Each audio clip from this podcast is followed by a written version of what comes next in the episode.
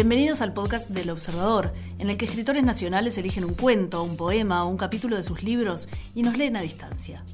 Soy Paula Escorza, editora de la sección Tendencias, y esto es Te Cuento.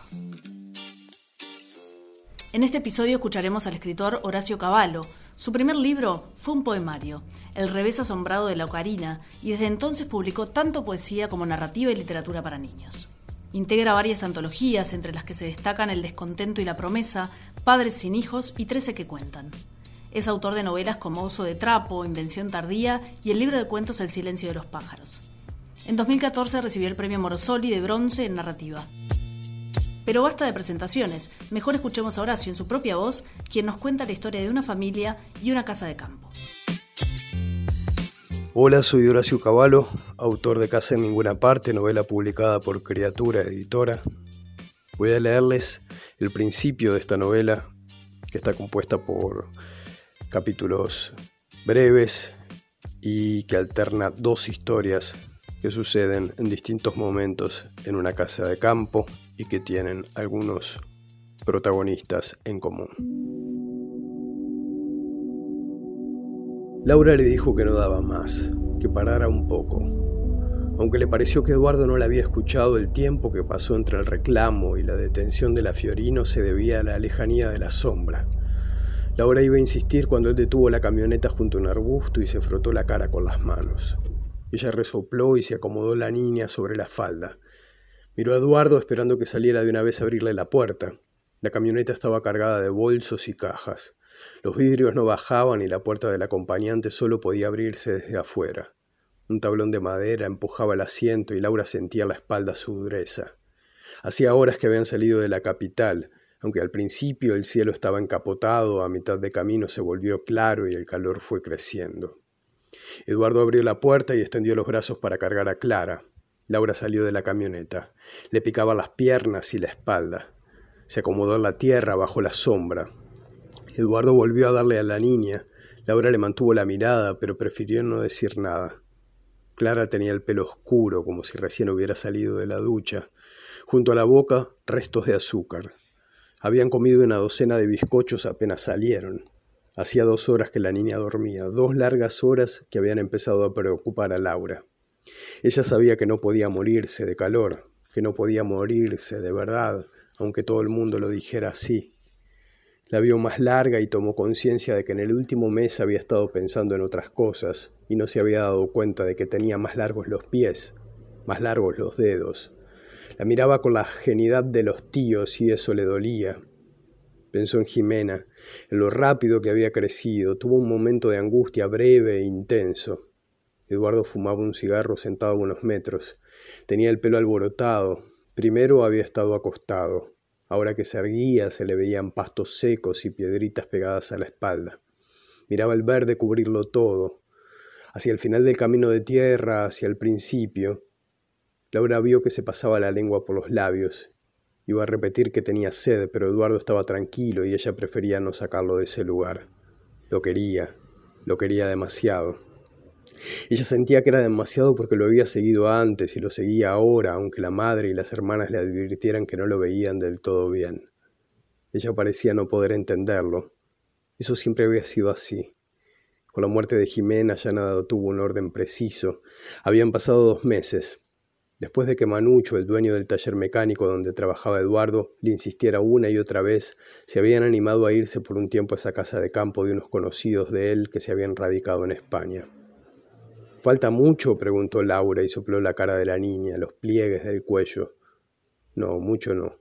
Al final del camino sale un pasaje para aquel lado, será un kilómetro o dos desde acá. Laura buscó el final del camino de tierra. No consiguió verlo, pero sí descubrió tres pájaros que daban vueltas en el aire.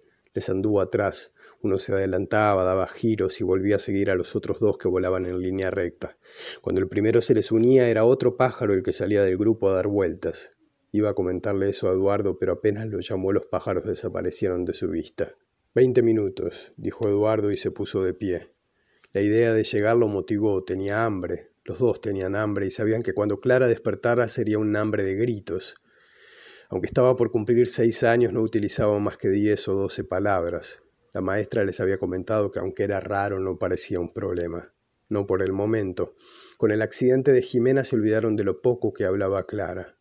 Ellos también dejaron de hablar y que nadie hablara les parecía necesario, pero también justo. A eso, de alguna manera, estaban escapando, a los otros, y a esa costumbre de dirigir vidas ajenas. Eduardo se acercó con la botella de agua, se echó un chorro en la muñeca, miró a Laura levantando las cejas. Ella bebió un trago, no estaba en una posición que le permitiera echársela en otra parte del cuerpo. Además tenía tanta sed que prefería el agua tibia que no tomar nada. Después batió la botella como si eso pudiera enfriarla. Acomodó la cabeza de Clara sobre su brazo e intentó darle un poco. Clara no abría la boca. Laura le dijo a Eduardo que le echara un poco de agua en el hueco de la mano libre. Le mojó el cuello, los brazos y la frente a la niña. Lo repitieron una vez más y dejó caer unas gotitas de agua sobre los labios. Clara entreabrió la boca. Laura le frotó los labios buscando desprender la capa de azúcar que oscurecía el contorno. La niña abrió grandes los ojos y empezó a llorar. Ellos pensaron que solo serían unos gemidos cortos que dejarían en claro su malestar y su sorpresa, pero el llanto resonó en la cabina durante el resto del camino. Eduardo buscó distraerla con unas ovejas lejanas. Laura la sentó en sus piernas y la hizo saltar agarrándola de las manos. Tarareó una canción de su infancia, pero Clara lloraba más fuerte, apretando los ojos y golpeando lo que podía con las piernas. Entonces se enmudecieron, como si cada uno se aconsejara a sí mismo estar en calma, como si cada uno se dijera en secreto que eso no era nada, que las cosas no iban a estar peor, que había que tener paciencia. Esa fue la primera vez que Eduardo pensó en quedarse más tiempo del que habían conversado. Se dejó ir atrás de ese deseo, se distrajo las posibilidades que tenía de quedarse a vivir para siempre lejos de cada una de las cosas que conocía. No escuchó de repente el ruido de la camioneta sobre el balasto, ni las chicharras, ni el llanto de su hija, ni la respiración de la madre. Eduardo solo había ido una vez a esa casa, un fin de año en el que Manucho les pidió a sus tres empleados que no le fallaran, que esa podía ser la última vez que los acompañara. Los tres sabían que con esa frase el viejo intentaba manipularlos cada año, aunque pareciera diez años menos de los que tenía. Manucho los sedujo nombrando botellas de escocés y una ternera recién carneada. Eduardo y Pilo trataron de convencerlo de que era mejor hacerlo más cerca. A David le gustó que fuera lejos. David tenía 22 años y podía quedarse el domingo entero durmiendo bajo un sauce, pero los otros sabían que no era fácil reponerse rápido y volver a recorrer 400 kilómetros para darse de frente con el mal humor de sus mujeres. Como eso ninguno iba a usarlo de excusa, intentaban buscar otras que pudieran acortar el viaje a la mitad del camino, seguros de que ni una vez le habían ganado un tire y afloje a Manucho. Eduardo recordó el momento en el que intentaba convencerlo y enseguida repasó como en una sucesión de fotografías el día y medio en esa casa. Desde donde el camino se bifurcaba, Manucho les había mostrado el molino. Después solo fue esperar que el tiempo lo acercara. Cuatro o cinco minutos a los que habían quedado callados. El único que hablaba era el viejo. Les contaba de quién era cada pedazo de campo de un lado y de otro. A ninguno le importaba, pero sentían con la cabeza. Atrás del viejo iba David mirando el teléfono. El viejo ya le había dicho que la próxima vez se lo iba a sacar, que se dejara de joder. Pilo y Eduardo estaban esperando ese momento. Sabían que seguramente los iba a agarrar con unas copas arriba. El viejo era capaz de saltarle arriba al teléfono. David de defenderlo a muerte. A Pilo eso le hacía gracia, le auguraba una tarde entretenida. Eduardo prefería comer tranquilo, jugar un truco, ayudar a que bajaran las botellas de whisky y en todo caso dormir un rato bajo un árbol para despabilarse. De seguro iba a ser él quien manejara en el camino de vuelta. Eduardo, Laura y Clara estaban ahora donde el camino se bifurcaba. Él le señaló el molino y le dijo que esa era la casa. Laura no contestó. Seguía sacudiendo a la niña y poniéndola para un lado o para el otro. Le había dado un pedacito de bizcocho olvidado en el fondo de la bolsa y ella lo había devorado. Pero el silencio había durado poco. Las piernas de Laura y las de Clara estaban empapadas, por eso la niña se resbalaba continuamente. Laura sentía que empezaban a lastimarla el sudor y el frotamiento. Saber que estaban llegando era un alivio. Cuando Eduardo bajó de la camioneta para abrir la tranquera, Laura respiró hondo. El aire entró de golpe refrescándole la cara. Ya está, Clarita, ya llegamos. ¿Viste cuántos pajaritos hay en esta casa? La niña la miró frunciendo la frente, los mocos le llegaban a los labios. Pan, repitió, sacudiendo la mano llena de migas. Eduardo subió a la camioneta. El olor a sudor fue llegando con sus movimientos. Encendió el motor, y la llevó a un galpón amplio que olía a tierra y aceite. Abrime, por favor, rogó Laura viendo que él dejaba caer la cabeza sobre el volante. Eduardo largó el aire de un soplo, salió del auto, dio la vuelta.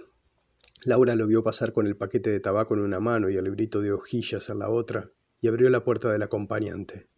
La niña bajó sola. Tenía la camiseta arrugada y el short lleno de migas. Se quedó parada junto a la camioneta. Él la agarró de la mano y la llevó a caminar hacia la entrada de la casa. Le contó que en ese lugar vivía un gato muy blanco con tres gatitos. Uno es azul, el otro es verde y el otro es amarillo, le dijo. Tenemos que encontrarlos y ponerles nombre. Mientras tanto, Laura abría la valija del auto y forcejeaba entre las cajas para sacar un bolso. Después cerraba de un golpe la puerta. Un rato más tarde se le escapó la puerta del horno haciendo un ruido muy parecido al de la puerta del maletero.